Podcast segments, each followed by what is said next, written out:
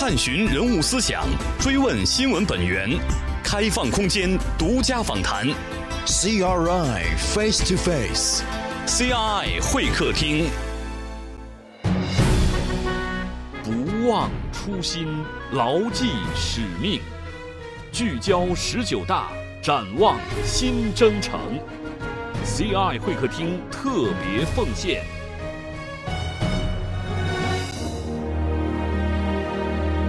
九十六年，在历史的长河里轻巧而短暂；而对于蓬勃发展的中国，建党至今，历经近百年光阴，始终不忘初心，创造着一个又一个的辉煌。当越来越多的世界目光被中国奇迹吸引，当我们迎来全面建成小康社会的决胜阶段，当我们面对中国特色社会主义发展的关键时期之时，中国共产党第十九次全国代表大会的召开，将引领我们、引领中国开启新的航程与愿景。今天，CRI 会客厅主持人郭丹将邀请中央党校党建部教授张希贤一起，与您共度十九大时光，感受中国砥砺奋进的五年辉煌，领略十九大精神，展望未来发展的新境界。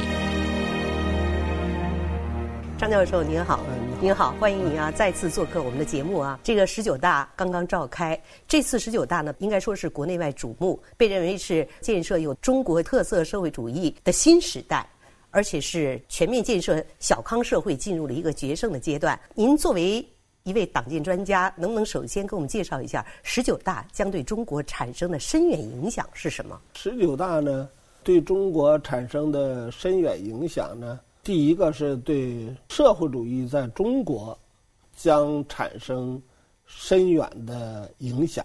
这种影响呢，是经过新中国七十年的发展，尤其是改革开放近四十年的发展，中国的发展实力已经达到了中国特色社会主义新阶段。嗯，这个新阶段呢，是国家强起来的新阶段。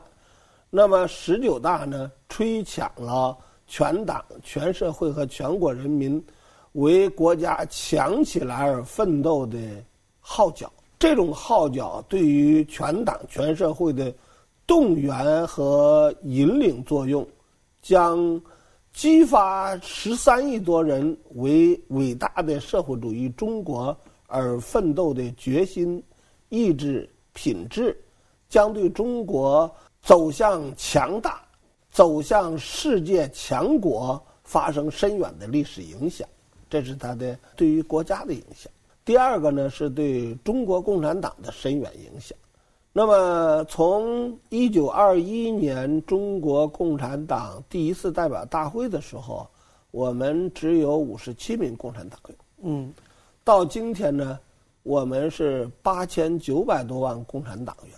距离建党百年还差四年，嗯，可以说呢，党的十九大这是中国共产党建党百年之前的最后一次代表大会，嗯，所以十九大有一个直接的目的，就是迎接中国共产党建党百年，嗯，这个建党百年。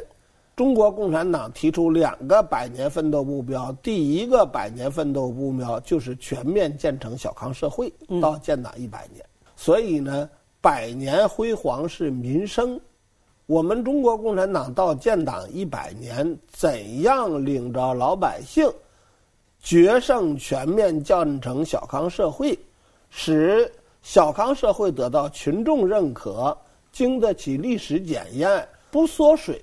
不作假，那么如果如期全面建成小康社会，这将会是对老百姓将来的美好生活奠定一个坚实的基础。这种坚实的基础，反过来就是中国共产党开启第二个百年坚实的执政基础、群众基础。这对中国共产党的长期执政将会发生深远的历史影响。所以呢，党的十九大主要是两方面：一个是对社会主义中国的深远影响，走向强盛，走向强大，日益走进世界舞台的中央，并引领世界发展。第二个是对中国共产党长期执政的影响，建党百年能否有一个既是百年的丰碑，也是开启第二个百年一个坚实的群众基础的起点。嗯嗯。这次这个十九大报告啊，习近平总书记在三万多字的这个报告中站立了三个半小时，应该说在国内外各种媒体啊，新媒体也好，传统媒体也好，老百姓也好，对这个习总书记的这样的一个报告是交口称赞，而且大家在新媒体上都举出了大大的大拇指啊。应该说，从习总书记讲话的这个。内容来讲，大家给总结了几个新。一个说，这次十九大报告之所以受到上上下下的这个所有老百姓的关注，一个是他提出了很多的新判断，还有一个新概念，还有一个就是新提法，还有一个新要求和新部署。对于您这个党建专家来讲，您怎么去解读这个十九大报告？嗯，我是这么看，可以说呢，二零一七年十月十八号，习近平同志在。中国共产党十九次全国代表大会上做的政治报告，这是一个新时代的中国共产党宣言。可以说呢，马克思一八四八年所发表的共产党宣言，他讲的是在革命时期怎样开创无产阶级革命、反对资产阶级革命的新时代。嗯，那么。国际共产主义运动新时代，那是在马克思、恩格斯的指导下、领导下，在十九世纪开创的这样一个新时代。在十九世纪晚期、二十世纪初，无产阶级革命的中心东移，列宁做出了社会主义帝国主义阶段的论断，通过十月革命开创了。把社会主义理论变成社会主义国家建设的新时代。那么，二十世纪二十年代末到四十年代，以毛泽东同志为代表的中国共产党人，开创了在殖民地、半殖民地的东方大国开展民族民主革命的人民大革命的新时代。嗯，那么新中国成立之后，毛主席和他的战友又领导中国人民开启了三大改造、建设社会主义新中国的这样一个伟大时代。嗯，那么改革开放呢？邓小平同志，他这一代共产党人领导全党和全国人民开创了改革开放新时代。可以说呢，在社会主义的发展长河中，它是由无数个新时代构成一个历史长河。嗯。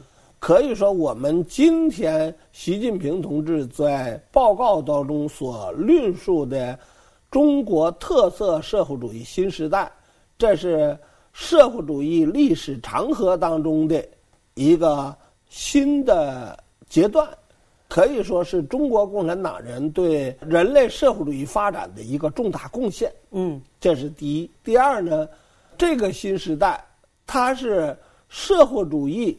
靠着发展，逐步赶上资本主义生产力发展水平，并开始要超越资本主义发展水平的新时代。嗯，我们如果说以前那个新时代，一连串的都贯穿着革命，二战以后呢，是在社会主义阵营、资本主义阵营两大对抗中进行各自发展和对抗。那么，我们改革开放初期，二十世纪晚期，西方资本主义国家又对社会主义国家具有压倒性的绝对优势。那么，帝国主义国家呢？资本主义国家又对社会主义国家采取了西化、分化和围剿。苏东社会主义国家执政党一下台，他就引出了社会主义走向低潮。那么，我们今天的中国特色社会主义新时代是。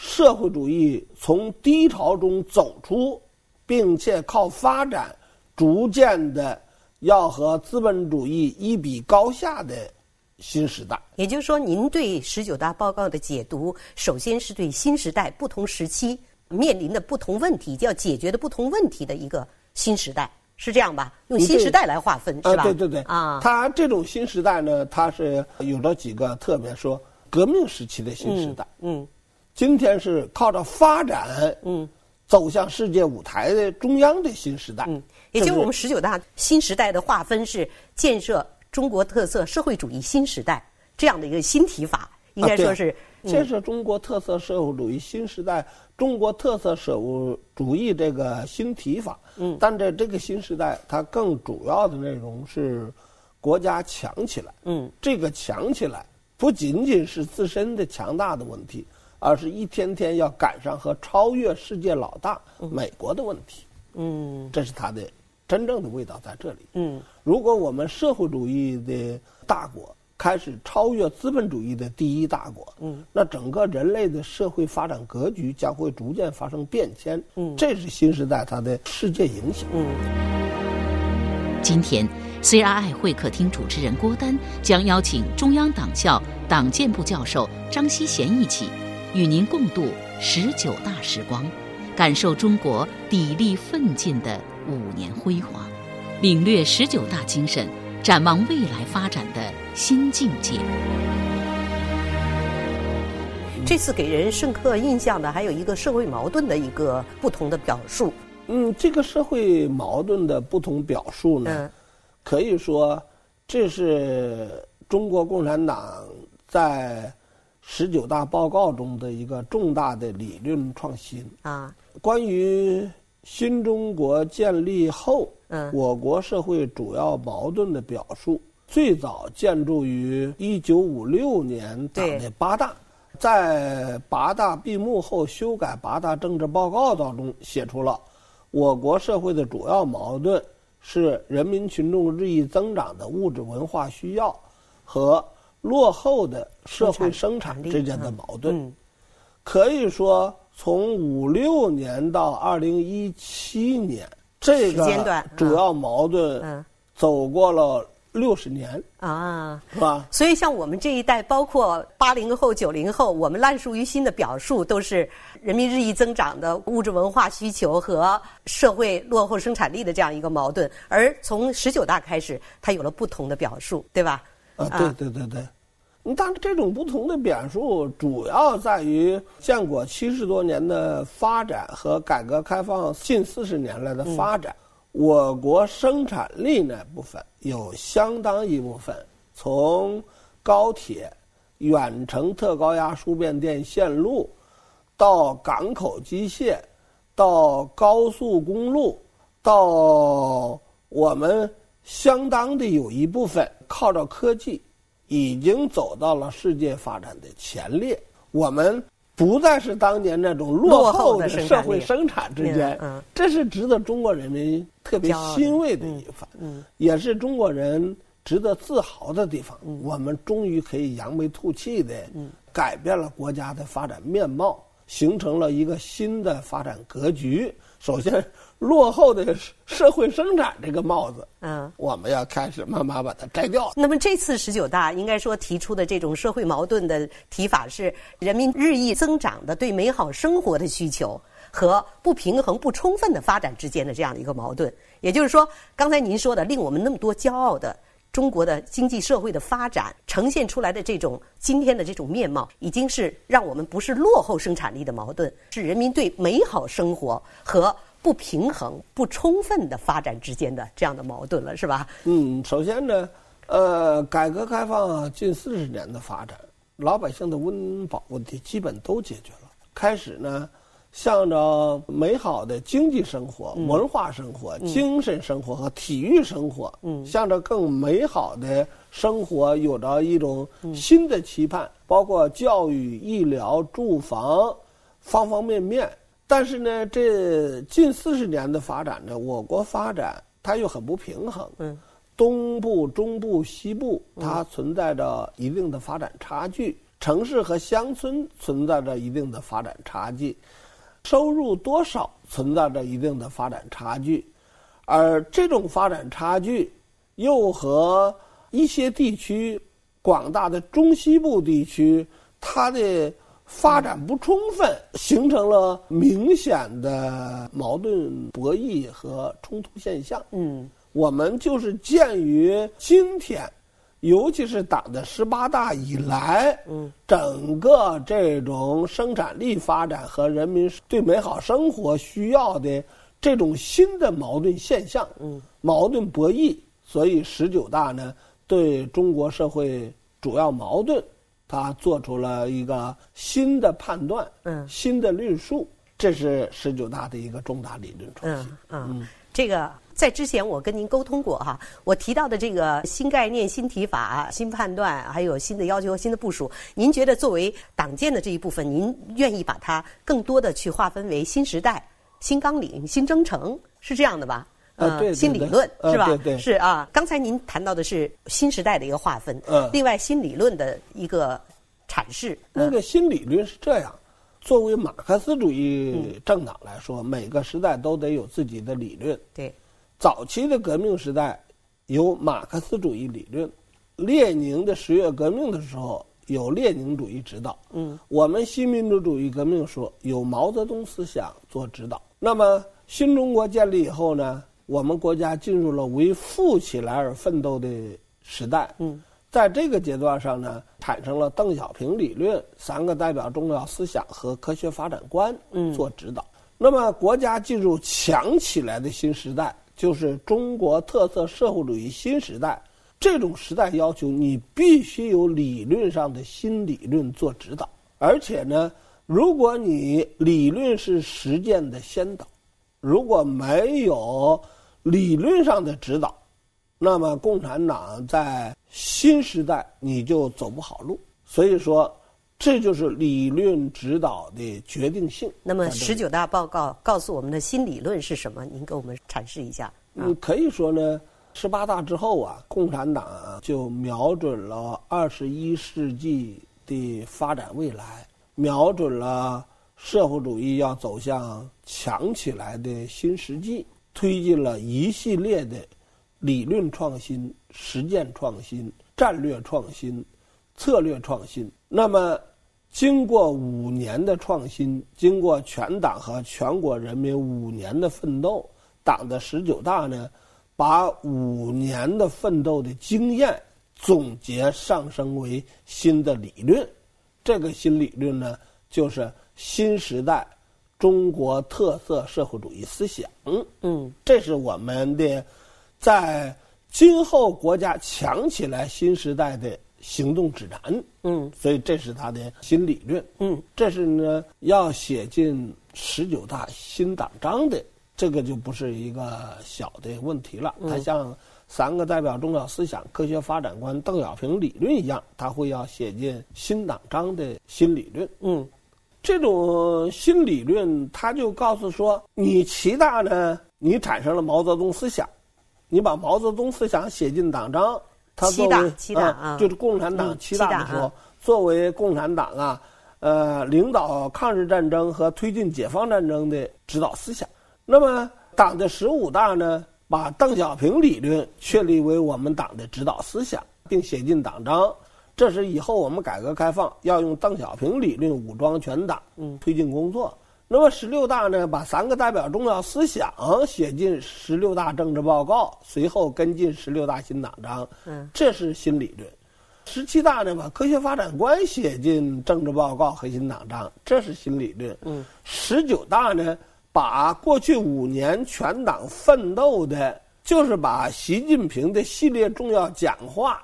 给予总结概括为新时代中国特色社会主义思想，嗯，作为我们今后推进国家强大起来这个实践的行动指南、指导思想、指导理论，就这意思。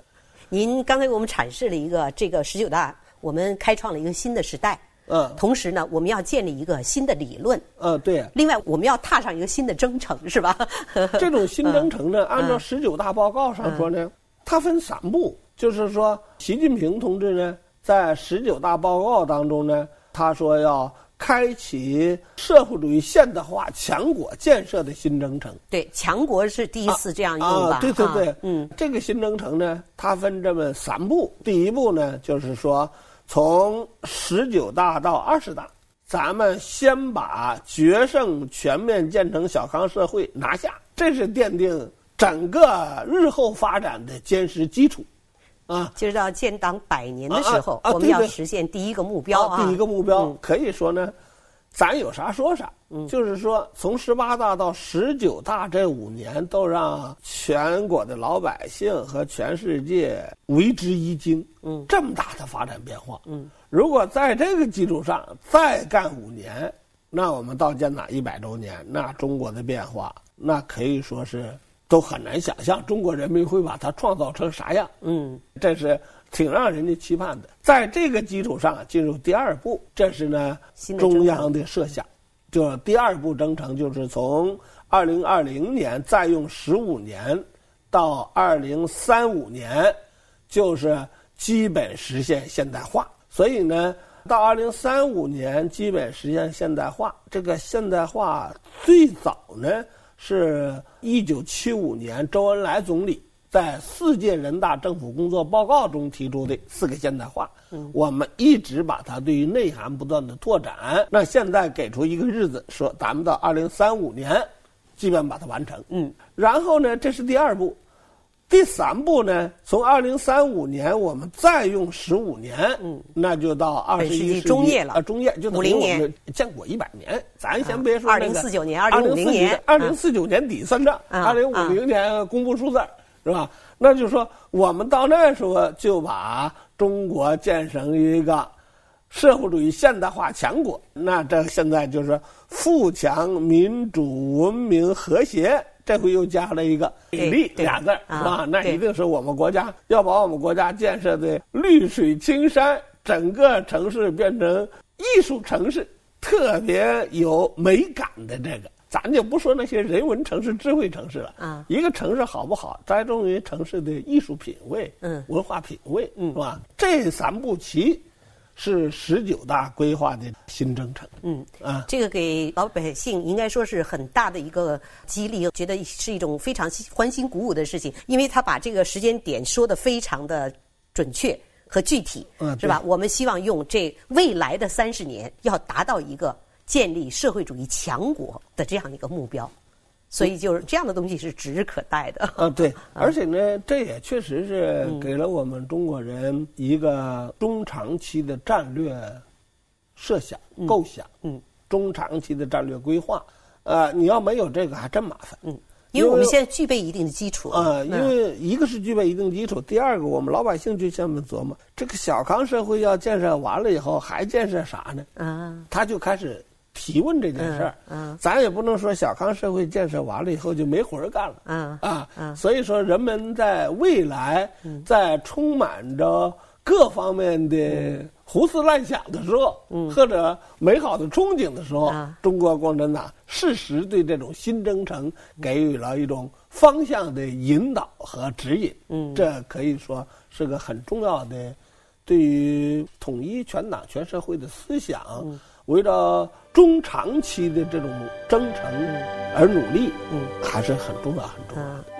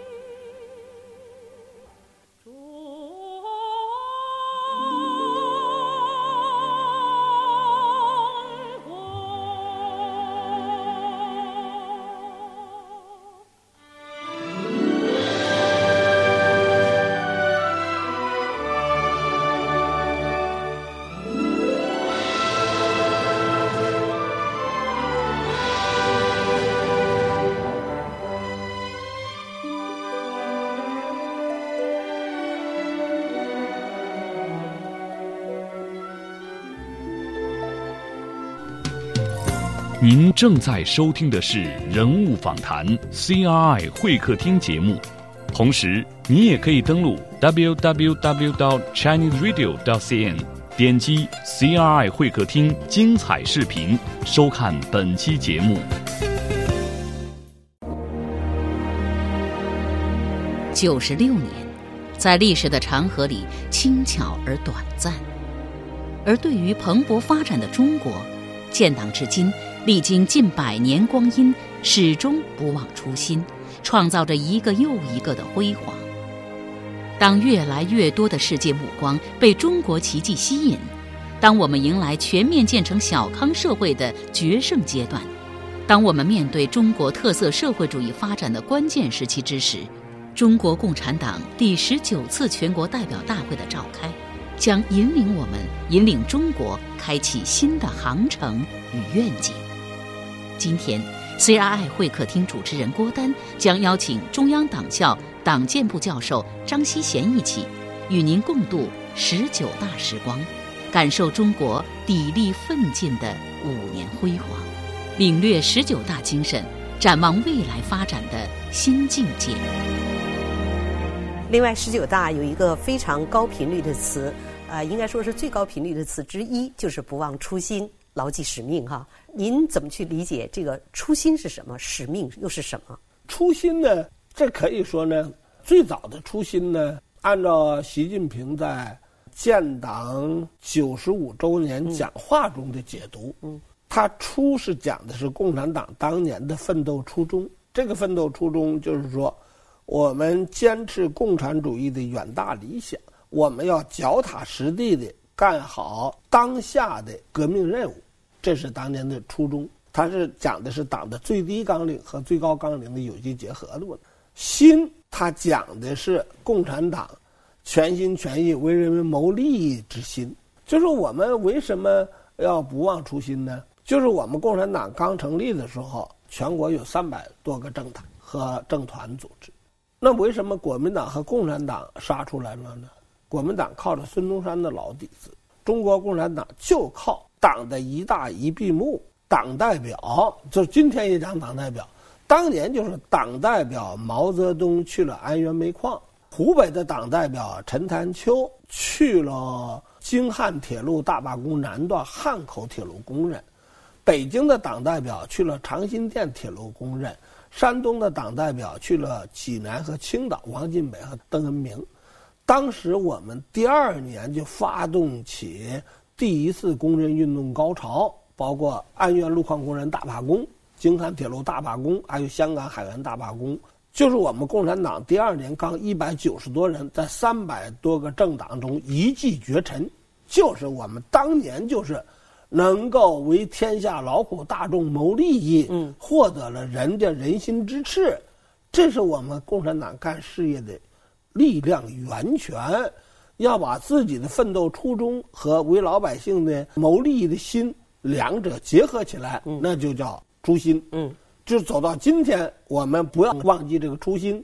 在今天这个社会主义新时代的使命是实现中华民族伟大复兴中国梦，是吧？党的力量在人民，党的根基在人民。我们十九大一个最大的亮点就是党和人民如何始终。走在一起，干在一起，心连在一起，共同创造美好的未来，这是十九大的主旋律。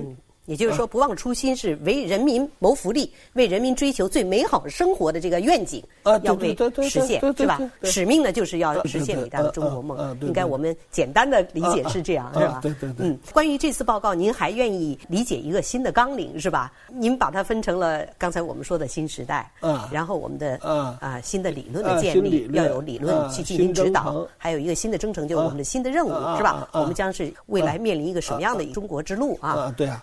那么新纲领呢？可以说呢，任何一个国家执政党每一次党代表大会，他都要制定每五年你这个执政党到底要干啥。十九大要干什么呢？嗯，对啊，你必须把未来五年的执政纲领说清楚。嗯，咱们讲的这个新时代、新理论、新征程、新使命，这个，嗯，这只是一个共产党在理论上的创新，是中国共产党宣言当中所发表的。对马克思主义理论创新和闪耀马克思主义理论光辉的部分。那么千里之行始于足下，你的报告从第五部分开始，从经济建设、政治建设、文化建设、民生与社会建设、生态文明建设、国防、外交、一带一路、一国两制，最后是党的建设，它九个方面属于未来五年十九届中央委员会。你必须认真贯彻的九方面执政纲领。嗯，所以这个是党代表大会报告呢，它基本就是这个构架。你作为十八届中央委员会，你要对十九大你要汇报过去五年的工作。嗯，你这五年你到底干啥了？第二个呢，你得把呃时代和形势搞清楚。第三个呢，未来五年你准备用什么理论来指导它？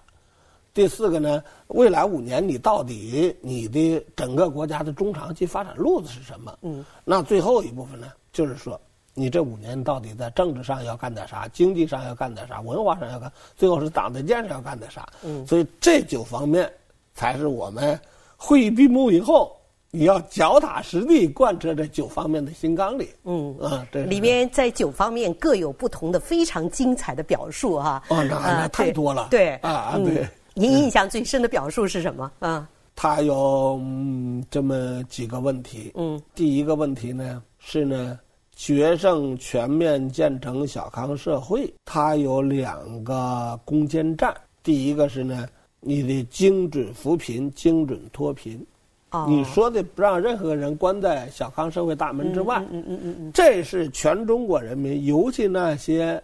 生活还相对不如意的人，特别关注这一条。这就是发展不平衡的。呃，对对，这是一个。就问题问题就是你还有四年，就是你还有四年，你把话说到这儿了，这是你的攻坚战。你做好做不好，那就二十大能不能认定这一点？那你说的让人民群众认可。嗯。那如果说我这一两千万人我不认可，你咋办？嗯。这是第一个攻坚战。第二个呢？就是我们这些年治理污染攻坚战，因为取暖期要到了，取暖期一到，整个京广线往东全部是雾霾。嗯，这个治污攻坚战和精准扶贫、精准脱贫攻坚战，嗯，这是贯彻十九大精神、全面建成小康社会最难办、最难啃的硬骨头。嗯，所以您愿意用攻坚战这样的词哈？嗯，这是一个，还有一个呢？第二个呢？习近平同志呢是农村大队党支部书记出身，他高度关注“三农”问题，嗯，是他本次党代表大会的一个亮点。他尤其提出这个农业现代化、农村的发展的现代化和将来的农民的职业化，所以他对这个土地承包继续三十年不变，这个农民挺高兴，嗯，所以。对于这种农村这种新的发展思路，这是历次党代表大会的政治报告中没有比十九大讲的更清晰、更明白。嗯，可以说搞农业这个问题呢，那第一个专家在党内来说，那就是毛泽东了。嗯，啊，他毕竟是从当年的农民问题考察报告，嗯，从那个时候他就关注农村，后来他创建农村根据地。他领导农村土改，所以这对农村很熟的人，对啊，那么我们第二个熟的人，那这就是习近平，从农村支部书记出身到党的一把手，所以对三农问题在报告中写的分量重，而且它最主要它科学对路，嗯，这是它的特点，这是呢给我国农村农业农民的发展会带来一个。很重大的变化。第三个呢，习近平同志呢，他五年来工作，他有三个长项目。第一呢，他盯住了国家的这种重大科技科研攻关，这种大国的科技创新，大国重器的发展，这是他比以前做的好的一个地方。嗯，就是说我反腐败拿出这些钱。我不撒芝麻眼儿，我集中力量攻克高铁，集中力量做大飞机，我集中力量做动车，我让移动我说你赶紧部署五 G，是吧？做这个，这是他呢五年来一个很亮的名片，嗯，这是展示出来，嗯，这也是过去呢全社会呀所不大关注的，以为习近平呢就是全力以赴抓管党啊抓治党，没想到他这藏了一手杀手锏，这个最后露出来，嗯，这是他的一个重要特点，嗯。第二个呢，习近平的第二招很厉害的问题就是他抓央企，抓国企党建和改革。这个呢，我们为什么说中国特色社会主义新时代是国家强起来新时代呢？这个国企党建在国家强起来新时代的时候，我们就得像战争年代那样。要把它走向第一野战军、第二野战军、第三野战军、第四野战军，成为战略集团军。它这种国企改革与战略重组，我们所看的，这是中国发展最厉害的部分，就是这种野战军、集团军的发展。嗯，这将是代表中国冲向世界的不可小看的一个重要力量。这是第二个。嗯，他的第三个杀手锏就是。他的军队和国防改革，这是他很过硬的一张。嗯，所以说呢，一个是大国科技，一个是大国的国企，第三个是大国的国防和军队。嗯，他这三点是十九大当中中央进一步做出新部署的一个问题。这个主要是这几方面。所以，之所以能提出这样的新部署和新要求，我想是源于。我们过去五年打下的我们经济社会发展的一个坚实的基础。呃，我记得张教授五年前十八大的时候也曾经做过我们的节目啊。当时我们更多的谈的是历届党代会产生的作用和影响，以及十八大的一些对社会产生的影响。那么十八大到十九大已经是五年过去了，应该说这五年中国各个方面的发展是突飞猛进、日新月异的，包括国内外的媒体都会。用“中国奇迹”这四个字来形容中国的这样一个飞速的发展。这五年来，我们经常用“砥砺奋进”来形容这五年。这五年给您印象最深的发展是什么样的？为什么他说它是辉煌的五年？但这五年的辉煌，它的真正的保证是全面从严治党。这个是我们都把这个全面从严治党仅仅把它放到了管党治党。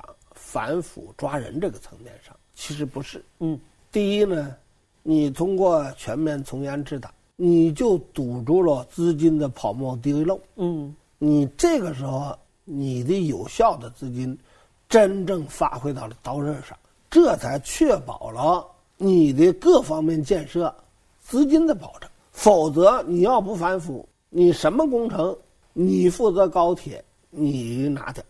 我负责港口机械，我也贪点儿。嗯，你当年，你铁道部长刘志军修高铁六七千个亿，他随便我说给谁就给谁。如果说你不反腐，党内的腐化蔓延，他这种人人都想贪污，人人都想要赚一把，如果让它蔓延开来，那整个国家建设就就完了。嗯，所以说，它真正的作用是为经济建设。保驾护航，你这钱跑不了，你必须用到刀刃上。嗯，你搞科研做科研，你搞什么？你不能贪污钱，这是真正的经济建设的保证。所以说，你之所以反映出这个问题来，这是第一。第二个呢，这种全面从严党积着积着了正能量。你知识分子也好，你共产党也好，你老百姓也好，既然中央这么抓，那我们就得要认认真真的抓事业。这把啊，整个正能量激发起来，把这种奋斗的意志品质和攻坚克难的这种心给整出来了，所以他才产生出了这么大的奇迹。第三呢，你抓反腐抓作风，人家企业和老百姓高兴了，因为啥呀？你这政府本来是为我服务的，结果你作风不好，你到我这吃啥卡药？我不给你上点钱，你啥都不给我办。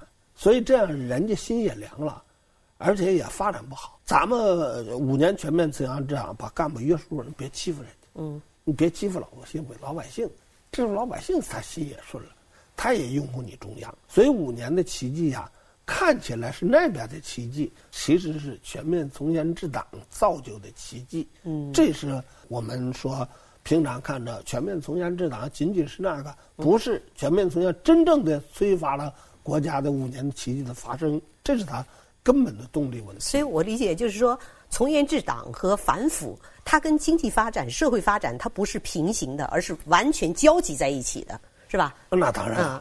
全面从严治党和反腐是发展中的全面从严治党和反腐。嗯，那么这种全面从严治党和反腐反过来，它又会促进发展健康向上。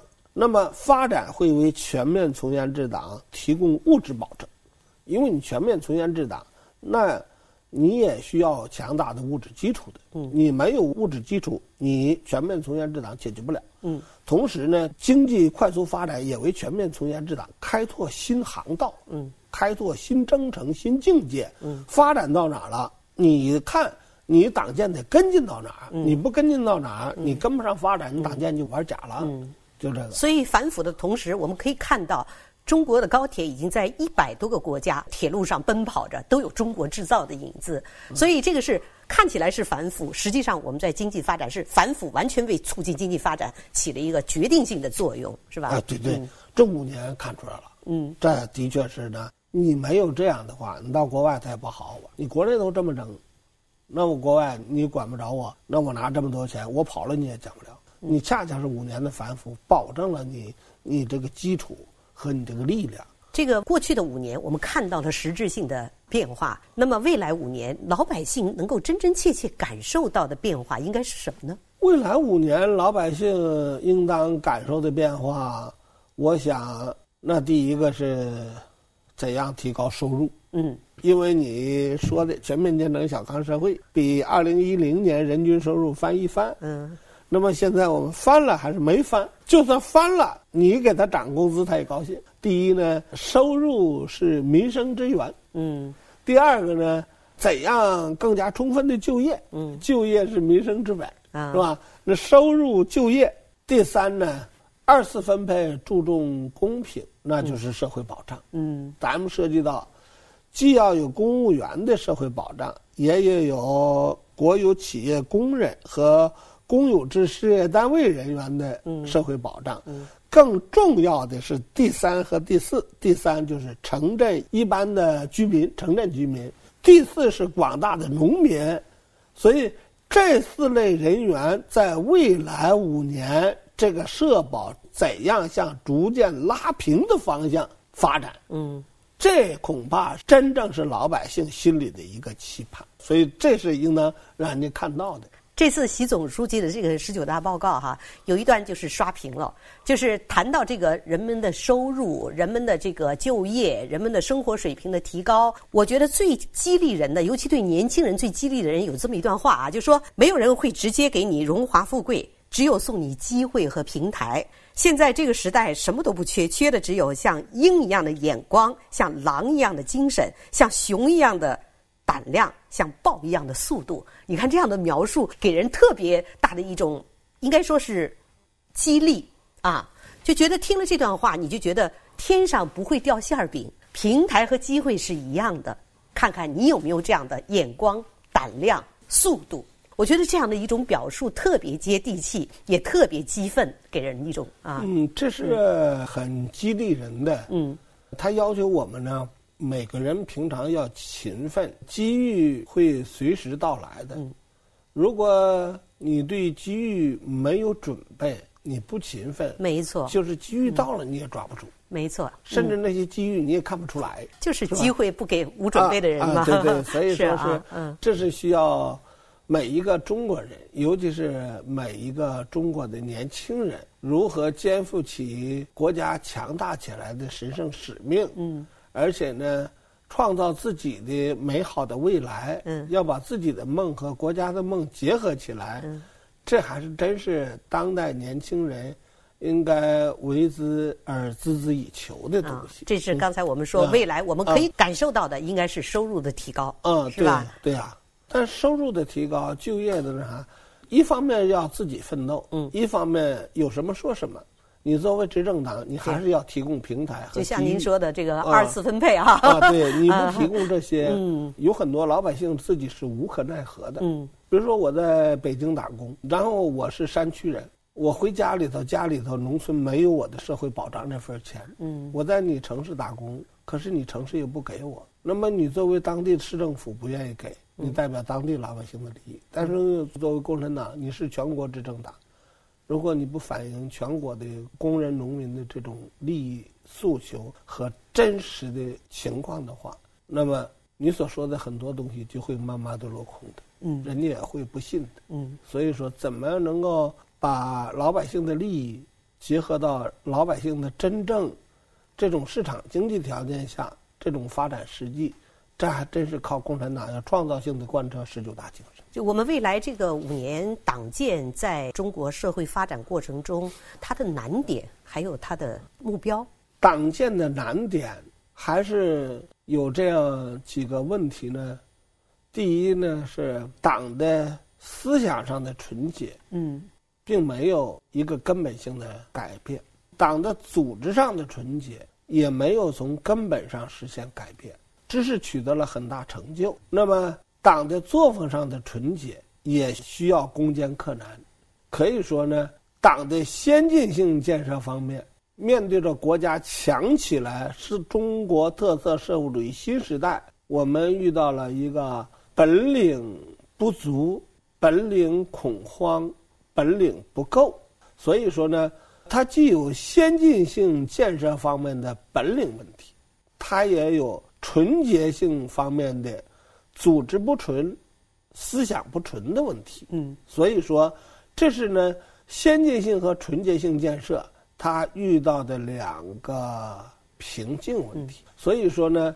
过去五年是治标为全面为治本，赢得了时间。嗯，那么我们从十九大到二十大这五年，我们怎样采取更加有效的措施？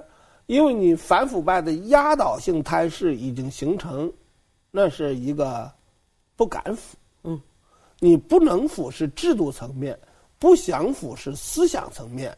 所以你在制度层面和思想层面，你并没有实现一个根本性的好转，所以这是我们党建在纯洁性建设要走的路还很长。嗯，那么呢，你在先进性建设方面，你十六大吹响了国家强起来中国特色社会主义新阶段的号角，你要往世界舞台的中央冲，那么这个冲。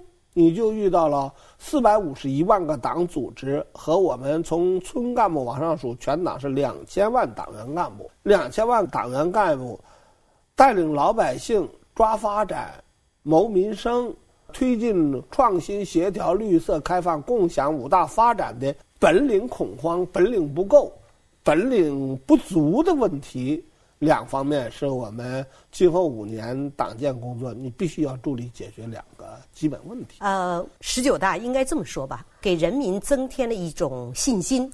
作为执政党，我们也看到了执政党的一些自信，也更加的透明。老百姓也觉得自己的好生活是指日可待，有这样的信念和信心了。我觉得，无论是执政党和老百姓有这样的信念和信心，我想对一个社会的发展。已经具备了一个非常重要的一个条件了。嗯，这只是一个很好的、良好的基础。嗯，可以说呢，过去五年对于全面从严治党、对于党内政治生态、国家社会生态两方面都发生了重大的变化，这才具备了党好社会就好。首先，党好，它第一个就是你是执政党，如果党好，政治就清明。政治就清明，老百姓他就不乱，嗯，他社会就好。那么党好，老百姓就看到你的当家人好，所以呢，你当家人带出老百姓也好，嗯，所以这是呢我们十九大走向新时代一个良好的奋斗基础。嗯，在这个基础上呢，我们需要怎样继续奋进的问题。嗯，所以我们对于党在未来的这个建立百年的这个四年之间，可以期待。老百姓的生活会发生很大的变化，我们的执政党会变得越来越，刚才您说的越来越纯洁啊。嗯，可以说我们从十八大到建党一百年，这是九年的时间。嗯，我们共产党要通过九年的时间，通过一场自我革命，那就是全面从严治党，要和十八大之前实现一次凤凰涅槃。因为这种凤凰涅槃在悄悄的和十八大之前在发生一种一种质的变化。嗯，如果再有四年，我们会看到一个保持百年先进性和纯洁性的中国共产党将会屹立在中国的大地上。因为你这五年，你现在唱共产党好，人家老百姓就同意了。如果你五年前你唱共产党好，人家老百姓都嗤之以鼻，所以他就明显的五年前、五年后根本不是一回事儿。如果你在这个地方再抓四年，那你把党抓好了，党回过头来对民生它也会好。所以这是呢相辅相成两件事儿啊。好的，今天非常感谢张教授啊，给我们解读十九大的报告，全面的从。应该说，大的方面是四个方面，就是新的时代，啊，新的理论的建立，还有就是新的新的征程，有我们的新的使命，还有一个新的纲领啊。从这样几方面，给我们全面阐释了十九大报告将对未来的中国、对人民生活将产生的重大影响。谢谢您，谢谢您，谢谢。您正在收听的是人物访谈节目《CRI 会客厅》，我们的 email 地址是 china at CRI。.com 到 cn，同时你也可以拨打录音留言电话八六幺零六八八九二零三六，期待您的留言。